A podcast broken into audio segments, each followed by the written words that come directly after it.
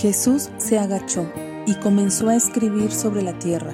Apuntó su dedo hacia abajo, no hacia la mujer ni hacia su pecado. Era una mujer adúltera, la cual dependía de la decisión y reflexión de Jesús. Él puso a la persona por encima de la ley. Te invitamos a escudriñar el capítulo 8 de Juan, en donde analizaremos la historia de la mujer adúltera. Iniciamos.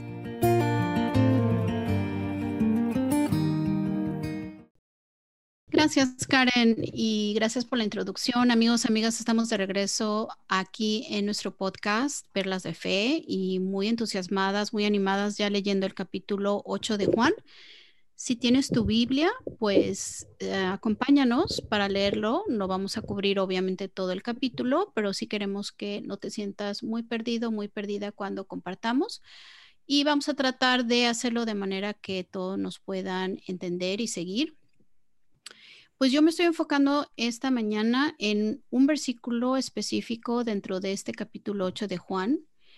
Y, y bueno, tomo desde el 31. Dice, Jesús le dijo a la gente que creyó en él, cabe señalar que eran judíos, estas personas con las que eh, Jesús estaba hablando, cabe señalar que habían ya estudiado la Torah, eh, como estos, uh, todos los uh, judíos lo hacían desde su juventud.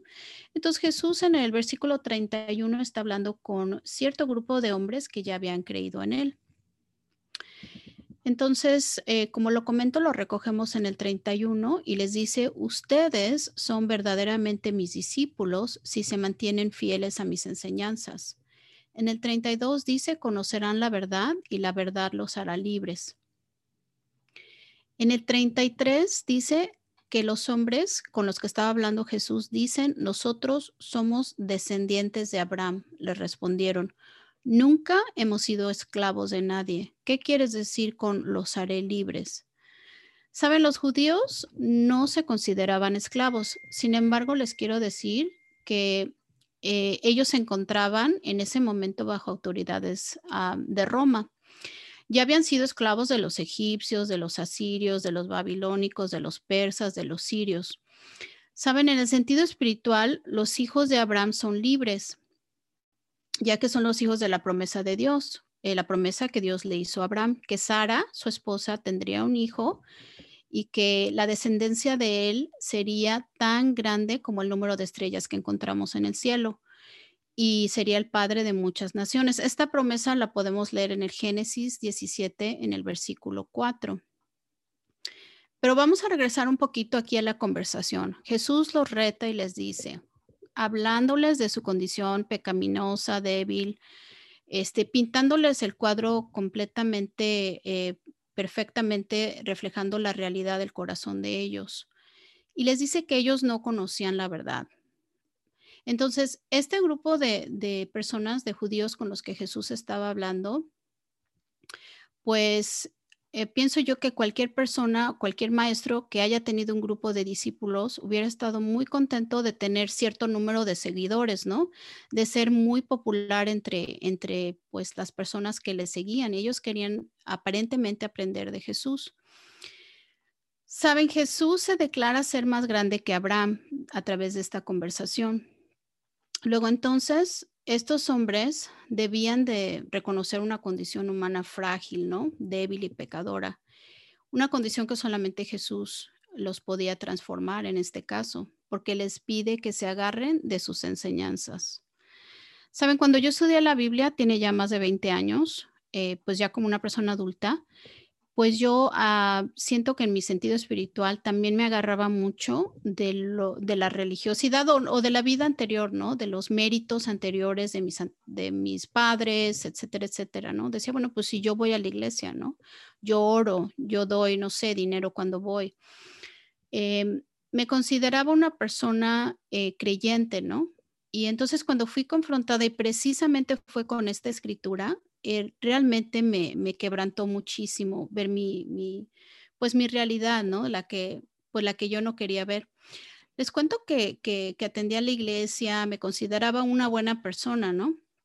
Pero saben, los fines de semana, pues, no sé, me iba a fiestas, tomaba, eh, tomaba exceso de alcohol, este, pues inmoralidad sexual, todo tipo de, de, cuestiones, ¿no? Pero pues sí, los domingos me levantaba e iba a la iglesia, ¿no? Entonces había un contraste en lo que yo clamaba ser y en lo que realmente eh, me llamaba la escritura, de ser libre. Y bueno, este orgullo, este, este respaldo que yo tenía de una vida cómoda, religiosa, etcétera, este, es algo que yo sentía que yo merecía, ¿no? Lo tenía como una herencia, ¿no? De mis padres, etcétera. Y, y realmente sí me tomó un tiempo ser quebrantada, ¿no? Como les comento.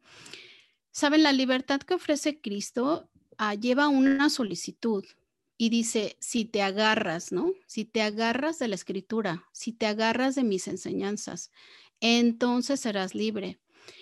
En el sentido de agarrarse, pues aquí les quiero comentar, es continuo. No es que yo cuando me convertí hace 22 años me agarré de las enseñanzas, ¿no? Siento que ahora incluso caminando ya en una vida cristiana, pues es el agarrarme constantemente, ¿no? El no dejar ir de las enseñanzas y constantemente estar examinando mi corazón y decir, ¿estoy agarrada o no estoy agarrada de las enseñanzas?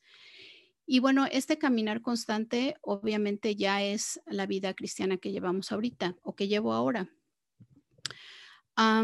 Saben, la verdad a veces no es placentera de escuchar, eh, no, es, no es fácil de aceptar cuando alguien nos habla con la verdad pero realmente si, si tenemos esa humildad de quebrantarnos, de escuchar, eh, cosa que los hombres que vemos aquí en este capítulo que estamos leyendo no la tuvieron, ya que al final de este capítulo se vieron muy enojados con Jesús, em, pues nos da un resultado realmente de, de una gran paz, ¿no?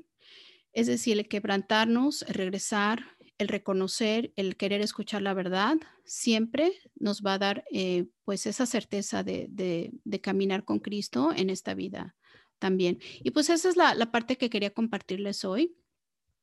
Este, espero que les, que les sirva también a ustedes. Muchas gracias, Seren. Eh, primero que nada, quiero darte gracias por tu vulnerabilidad. Ser abiertos con nuestras vidas no es algo fácil. Eh, te abriste de capa y es algo que para mí tiene mucho valor y básicamente es el fundamento de, este podcast, porque nosotras no queremos hablar de la Biblia diciendo lo perfectas que somos, sino lo imperfectas que somos en un Dios perfecto. Eh, una, una, parte que a mí me, me, me, me llamó mucho la atención cuando tú dijiste que te sentías que merecías por tus padres. Ah, me hizo pensar mucho que, que a veces así, así somos como hijos, ¿no? Merezco lo que tengo por lo, porque mis padres son esto, mis padres son aquello. Ah, y, y, la salvación no viene por la herencia de los padres, es si nos agarramos de Jesús, ¿no? Como tú dices, es un verbo continuo, no es algo que hiciste en el pasado que un día lo vas a llegar a hacer antes de que te mueras, ¿no? Es una decisión del presente y es constante. Muchas gracias, Seren. me gustó mucho tu comentario. Gracias, Ale. Así es, coincido, Ale, en esto que comentas para Eren. Creo que ser cristiano, pues, es estar agarrados constantemente, porque hay un peligro al ser cristiano es que conoces ya la palabra y conoces ya lo que es correcto y lo que es incorrecto y entonces ya no podemos decirnos ignorantes de nuestro proceder. Y todos los días podemos estar meditando en, todo lo que, en nuestra rutina, ¿no? En, en nuestra vida. Es totalmente cierto, Eren, lo que comentas, no nos exime de nada nada delante de Dios el ser cristianos. O sea, no por ser cristiano ya soy salvo. Mm, este, he oído eh, de pronto o, hemos podido estar este, de pronto en riesgo de pensarlo así, ¿no? O sea, porque soy cristiana, yo amo a Dios, yo este, pues ya tengo esta certeza y seguridad en Dios ya soy salva, pero no, no es cierto. O sea, eh, este, Jesús nos justifica delante de Dios, nos ama impresionantemente, pero la revisión de si estamos agarrados o no es algo que debemos estar eh, al pendiente, ¿no? Para no, no caer en, en la otra parte, que es una palabra muy fuerte, pero, pero que es la, hipocresía religiosa. Traer una máscara, ¿no? Y decir, pues soy buena delante de la iglesia, delante de los amigos, pero, pero cómo estoy en realidad en mi conciencia y con Dios. Y te agradezco mucho, Eren, el que tú hayas compartido esta parte de tu vida, porque yo creo que todos hemos tenido esa parte de nuestra vida, ¿sabes? Todos hemos tenido esa parte oculta, ¿no? De, de, hacer o de decir algo, ¿no? Y sí, fíjate que esta escritura en particular eh, fue la que, que, yo leí y, y, me llevó a conocer lo que realmente es ser un discípulo, ¿no? Como lo comentas, Karen, la palabra cristiano es muy usada, ¿no? Digo, yo soy cristiano, esto es cristiano, pero el realmente el ser un discípulo, ¿no? Aquí te llama, ok, bueno, gracias por creer en mí, dice Jesús, pero es que realmente si tú te agarras de mis, de mis enseñanzas, ¿no? Entonces te lleva más allá de, del decirlo, ¿no? El decir, pero te tienes que agarrar, ¿no? Y viene con esta requisición, ¿no? agárrate de mis enseñanzas, entonces sí serás mi discípulo. Entonces, yo pienso que por eso, no sé, a veces en la iglesia nosotros nos llamamos discípulos, ¿no? Y yo creo que es importante entender por qué también. Exactamente, esta gente era heredera de, de, un pueblo, o sea, era un pueblo escogido, imagínate. El pueblo escogido por Dios, ¿no? Todos circuncidados, todos haciendo la ceremonia, los rituales, o sea, en su mente pensaban quizás, ya, o sea, somos el pueblo escogido y, hacemos, la, eh, cumplimos, perdón, eh, la ley eh, al pie de la letra y estamos haciendo revisión de la ley, pero Jesús nos llama a hacer una revisión más allá todavía. Definitivamente. Más profunda de conciencia, de corazón. Sí. Gracias, Ene. Hola, muchas gracias por escucharnos. Este, pues yo estoy muy contenta de compartirles el capítulo 8 de Juan y quiero comentarles aquí que Jesús regresa al monte de los olivos y sabemos que él iba ahí constantemente para orar. Siempre lo hacía muy temprano y después a la mañana siguiente ya estaba de vuelta en el templo. Lo que aquí puedo ver es que Jesús dedicaba mucho tiempo en oración y se preparaba para poder enseñar a la gente. También desde muy temprano la gente se juntaba y eran multitudes. Jesús ya estaba listo para enseñar. Y amigos y amigas, lo que veo aquí es que hay una gran preparación.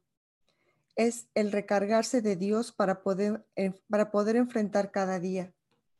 Como dice aquí, pronto se juntó una multitud y antes de que llegara toda esa gente, Él ya estaba listo para enseñarles. Dice la Biblia que le llevaron a una mujer que había sido sorprendida en el acto del adulterio y la pusieron en el medio de la multitud. Y lo que puedo notar en esta, en esta situación es el corazón de los hombres, que como hemos visto en los capítulos anteriores tenían la intención de matar a Jesús. Esto me hace pensar cuánto odio había en ellos, que utilizaron el pecado de una mujer y lo expusieron en medio de esa gran multitud.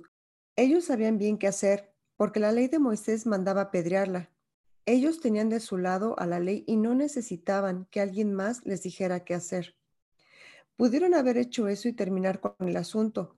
Sin embargo, ellos decidieron agrandar la vergüenza de ella. Entonces usaron la ley de Moisés para atrapar a Jesús. Y aquí puedo ver cuánto odio, cuánto orgullo, cuánta soberbia y sobre todo cuánta falta de compasión a lo que mucha gente llama sexo débil. Yo más bien diría vulnerable. Eh, estos hombres mostraron con esta mujer tanto desprecio hacia ella.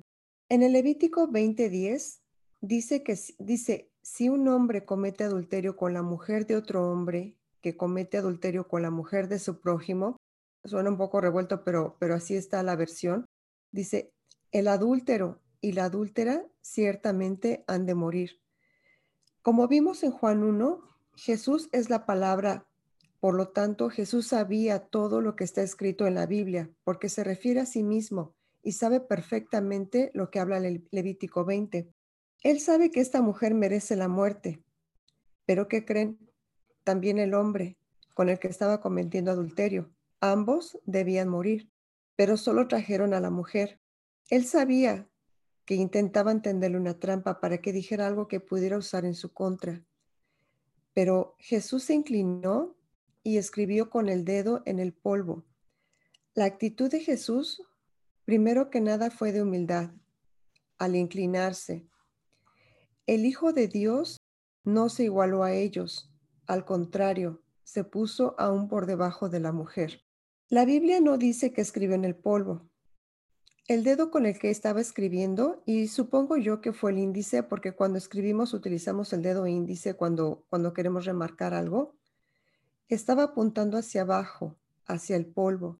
Y yo aquí me imagino los fariseos utilizando el mismo, a mí quiero decir, el dedo índice para apuntar hacia el cielo cuando estaban acusando a la mujer de acuerdo a lo que la ley de Moisés decía. Apuntar hacia el cielo es una señal de decir, esto viene de Dios y con autoridad yo lo mando. Pero la, humildad de Jesús es lo que me impacta. Aparte de que su respuesta es genial. Cuando Jesús se inclina, agacha la cabeza y en lugar de apuntar hacia el cielo o apuntar hacia ella, o apuntar hacia los maestros de la ley, Jesús lo hizo en dirección al suelo y no respondía. Sin embargo, como ellos sigan exigiéndole una respuesta, él se incorpora, nuevamente y les dice, muy bien, pero el que nunca haya pecado, que tire la primera piedra. Para mí, esta es una respuesta genial, porque con esa respuesta, él señaló a cada uno de los hombres que lo acusaron con esa respuesta apuntó hacia el cielo y con esa misma respuesta apuntó hacia la mujer, como diciéndole, mira, todos estos acosadores son igual que tú, porque ninguno de ellos te condenó, te condenó, perdón. Y bueno, pues Jesús le dice a ella, yo tampoco te condeno, vete y no peques más.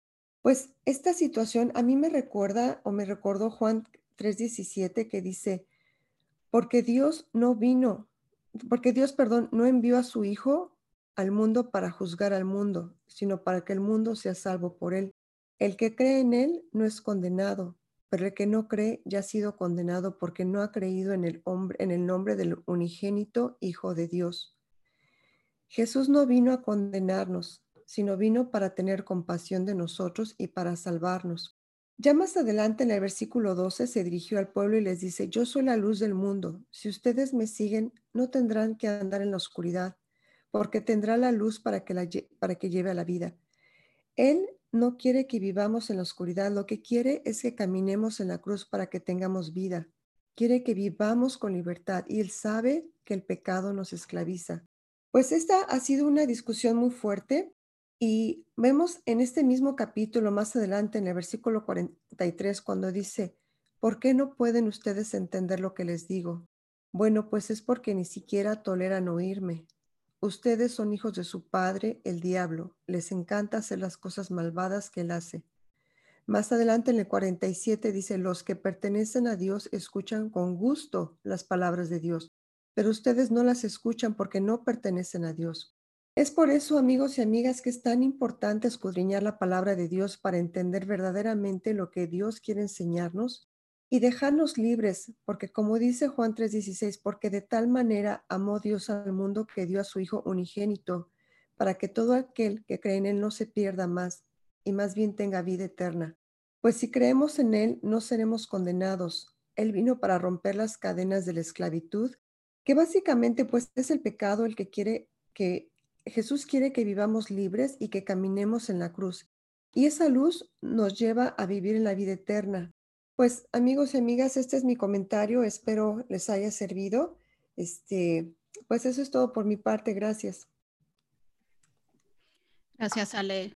Pues muy, no sé, muy cortante tu comentario. Lo, cuando estabas platicando, de hecho, una de las cosas que pensé es en cuanto a la mujer, la sección en, la que, en la que los hombres la llevan delante de Jesús, es que ellos están agrediendo a la creación de Dios. Eso fue lo primero que me, que me vino a la mente, porque somos creación de Dios.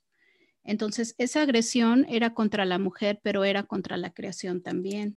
Y tienes razón en cuanto a la humildad de Jesús, ¿no? Creo yo, Ale, en esta, en esta parte es que hay una equidad en la balanza del juicio de Jesús, ¿no? Él no pone un peso mayor a ella que a él, pero él se da cuenta que ellos no están siendo justos. Sí. Eh, como tú lo comentas, Ale, a los dos les correspondía, sin embargo, a la que agarran es a la mujer, ¿no? Así es.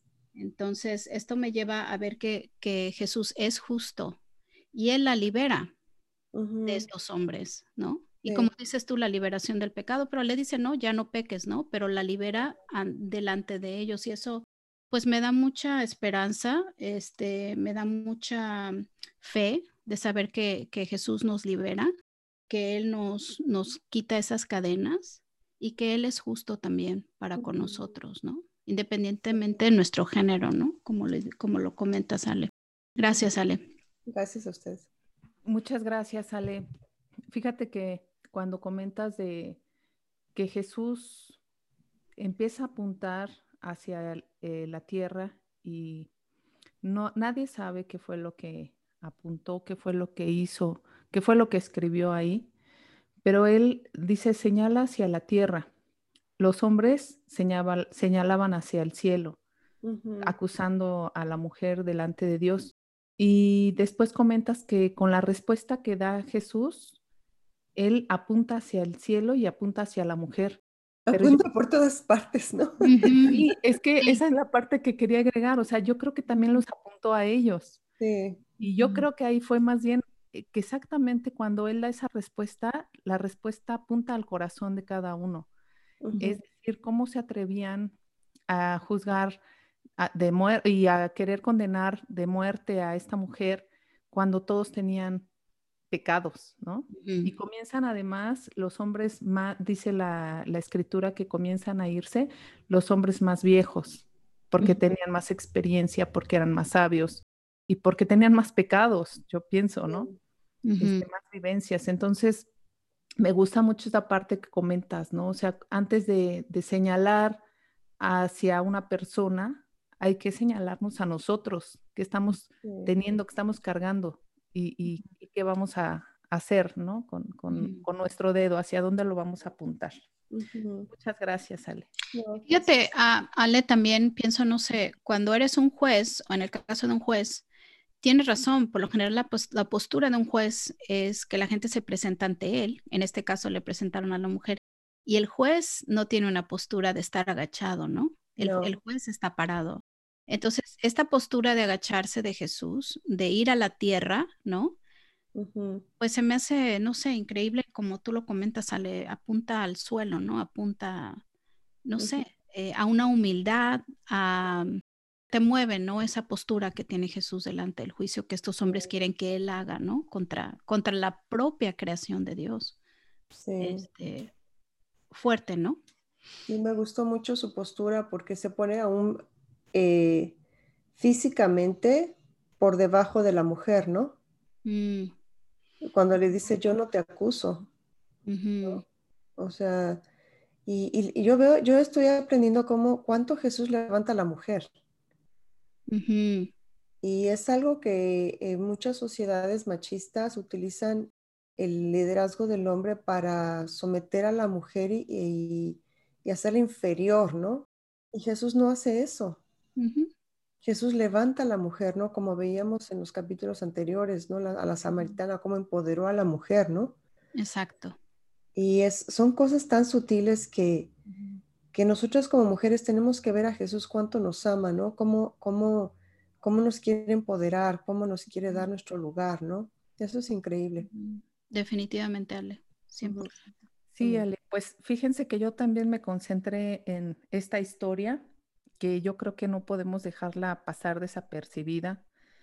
Y justamente lo, eh, parte de lo que ya contaban, lo que ahorita platicábamos, el modo en que Jesús conduce este acontecimiento es muy sabio, porque es un acontecimiento que podía terminar de manera muy catastrófica.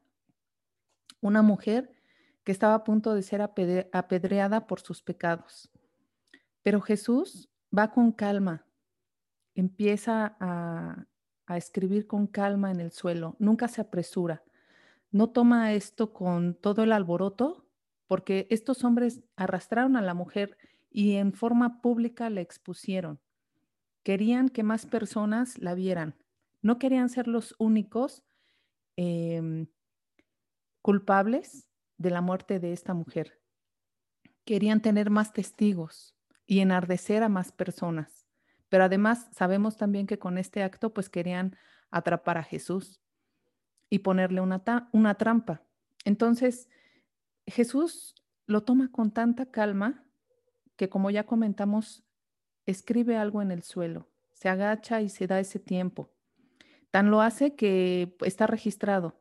O sea, no fue como solamente puso dos o tres cosas, ¿no? O sea, está registrado. Él este, se tomó este tiempo para pensar. Jesús no quiso ser injusto y le dio a, a la mujer, la colocó por encima de la misma ley al momento de dar la respuesta que ya comentamos. El que, tire, el que, el que no tenga pecados, que tire la primera piedra. Entonces pone a la mujer, pone a este ser humano por encima de la misma ley, porque la ley apuntaba que ella podía morir por sus pecados. Y bueno, aquí la pregunta que, que yo me hice fue, ¿qué es tirar la primera piedra contra alguien? ¿Qué significa que tomemos una piedra y la aventemos contra alguien en nuestra vida. Pues ellos acusaban, hablaban de la mujer, tenían todos los argumentos válidos para poderla matar, pero querían más personas, más gente, más excusas para matarla. Sin embargo, Jesús dice, muy bien, pero el que nunca haya pecado, que tire la primera piedra.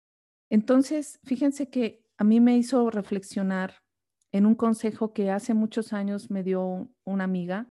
Ella me dijo, Karen, cuando tú tengas algo contra alguien, cuando tú estés pensando algo mal sobre alguien, ten mucho cuidado de a quién se lo comentas, ten mucho cuidado incluso de platicárselo a tu propio esposo, porque tú puedes eh, arraigar en el corazón de las personas un dolor, una amargura, un coraje o un odio que ellos no tienen, pero que tú, por lo que dices, por tus palabras, puedes comenzar a generar, ¿no?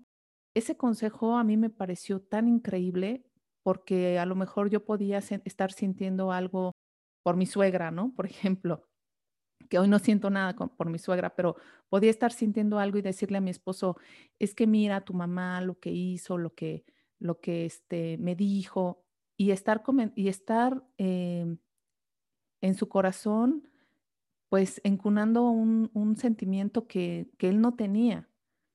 O por ejemplo, cuando vamos con un amigo o con una amiga y le platicamos algo que sentimos sobre alguien y ese amigo entonces ahora ya tiene otra mirada para esa persona. A lo que voy es, dice aquí Jesús, que no tenemos piedras, que nos la guardemos, que, nos vayamos, que tomemos otras decisiones. A mí me recordó esto porque estos hombres iban enardecidos acusando a la mujer de forma pública. Y a veces pienso que nosotros, entre más personas estén con nosotros a favor de, nuestro argumento, más podemos ir en contra de, una idea o de alguna situación. Y me hizo reflexionar qué importante es, como lo hizo Jesús, esperar tener calma, tomar buenas decisiones y siempre ir hacia el perdón como lo hizo también Jesús. Perdonó a la mujer por encima de la misma ley. No podemos ir enardeciéndonos por la vida de todo lo que nos pasa. No podemos ir diciendo con la bandera de, miren, ¿no? Este, e, esto es injusto en la vida, yo quiero justicia. Este, vamos todos y, y además no solamente yo, sino ya me llevo a toda mi familia. Porque yo he visto estos casos, ¿no? En los que por un, problema de dos personas, de repente ya están involucradas las familias y aquí a veces hasta comunidades, ¿no? O sea, podemos ir enardeciendo a comunidades por algo que nosotros queremos, por, por algún tipo de justicia. Y bueno, pues eso es en lo que yo reflexiono con esta escritura. Creo que hay mucho más que poder escudriñar y me sorprendió mucho, Ale, cuando comenzaste a platicarnos porque yo pensé, yo también voy a hablar de la mujer, pero lo increíble es cómo podemos darle enfoques distintos, ¿no? Como una misma situación tiene tanto aprendizaje. Y pues este es el aprendizaje que me llevo yo en conclusión, tomar con calma nuestros pensamientos, no involucrar a otros en nuestros pensamientos que nos lleven a apedrear a gente o a querer acusar de algún pecado a alguien más. Eso es lo que quería compartirles. Muchas gracias, Karen. Pues la verdad es que sí me, me pusiste a pensar mucho en mi propia vida, ¿no? O sea, ¿qué, ¿qué es lo que yo he dicho a los demás y cuánto veneno mis palabras pueden causar en los corazones de personas que, ni, que no tenían nada de eso en sus, en sus corazones, ¿no? Y es una responsabilidad muy, muy grande. Yo me siento muy responsable de muchas, de, de muchas, muchas, muchas cosas que yo digo, mis palabras. Este, pues necesito comprometerme a, a tener más cuidado, ¿no? Este, sí, porque cuando estamos heridas que necesitamos ventilar, ¿no? Necesitamos ventilar, o sea, y ventilar es, yo creo que advertir a la persona, ¿no? Decirle, sabes que voy a ventilar, ¿no? Este, escúchame por favor, porque tampoco uno, yo, yo soy de las personas que yo necesito hablar, porque si me quedo callada, eso va anidando en el corazón y, y se hace algo muy feo. Entonces yo siento que si yo saco y saco y saco continuamente todo lo que me está contrariando, pero creo que sí, y, he estado aprendiendo últimamente y decir, advertir a la persona, ¿no? Necesito ventilar, como prepárate para que seas objetiva, ¿no? Sí. Sí, yo creo que es un regalo el poder ventilar. Sí. Es un regalo, Ale, ¿no? Y es muy sano el poder hablar y expresar cómo nos sentimos es diferente, pienso, ¿no? Que cuando hablamos mal de alguien o hablamos solo a nuestro favor. O sea, más bien ahí sería poder hacer esa diferencia. Porque, bueno, yo también cuando expreso cómo me siento y algún dolor que traigo, wow, o sea, salgo renovada y limpiada. Pero más bien aquí es en la práctica en donde, ¿qué hablamos de alguien? Porque regularmente eh, es por las relaciones, porque somos sociables, somos seres sociables, ¿no? Y en estas fricciones es en donde nos vamos puliendo, pero también en donde vamos equivocándonos y aprendiendo y vamos de todo, ¿no? Es, maravillosa la forma en la que podemos ir eh, formando amistades y estas se van fortaleciendo, pero también en esas amistades y en estas relaciones tenemos equivocaciones. Y aquí el punto es el tener cuidado de qué hablamos de más, qué hablamos de nuestro corazón de más yo pienso que cuando se resuelve un problema siempre deben de estar las dos partes para poder ser bien equilibrados, ¿no? Y poder este, hablar de, manera equilibrada. Y usar el, buen juicio, pienso yo, ¿no? Eh, usa buen juicio cuando, digamos, si, si vas a platicar o ventilarte. En este caso, usa un buen juicio para que vayas con alguien que sea una persona sabia también, ¿no? Porque te puedes ir a, como dices tú, sacar todo lo que tienes en tu corazón y todo con una persona que tal vez no tenga la madurez, ¿no? Y ahí es donde, este, pues empiezan las piedras, ¿no? Y en la referencia de tirar la primera piedra, pues si te detienes antes de tirar esa piedra, ¿no? Entonces, este, puedes evitar una catástrofe o puedes evitar, este, unas consecuencias que sean mayores, ¿no?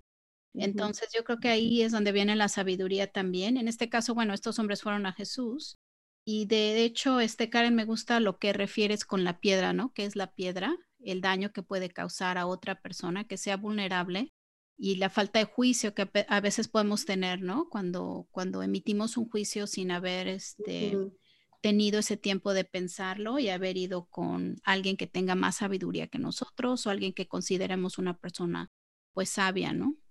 Totalmente de acuerdo, Eren. Fíjate que incluso podemos caer en este grave error hasta con los hijos. Cuando nosotros como, este, a lo mejor de repente podemos tener algún problema con el esposo y vamos con, con, el hijo, ¿no? Ay, mira, es que tu papá lo que hizo, ay, mira, tu papá esto, o mira, tu mamá. Y este, y, qué estamos sembrando ahí en el corazón de los hijos? O sea, estamos aventando estas piedritas y ellos, pues no, no, a lo mejor no son tan sabios y ellos no tienen por qué tomar posturas con nosotros. Qué difícil para ellos, pero podemos cometer este tipo de errores. Lo mismo, sí. Pues amigos y amigas, muchísimas gracias por acompañarnos en este podcast. Ha sido increíble poder compartir las perlas que cada una de, hemos encontrado en este capítulo pues me sorprende cada día ver cuántas cosas diferentes podemos hallar en la palabra de Dios del mismo versículo. Este, pues los invitamos a que nos sigan escuchando, a que participen. Estamos en las redes sociales, en Instagram, en Facebook, y pues esperemos que les haya gustado mucho. Háganos saber con comentarios, escríbanos y estaremos encantadas de saber qué es lo que tienen para nosotras. Hasta luego. Qué maravilloso haber encontrado tantas perlas en un solo capítulo. Puedes escribirnos tus comentarios en perlasdefe.gmail.com en Facebook e Instagram y nos encontrarás como Perlas de Fe Podcast. Hasta la próxima.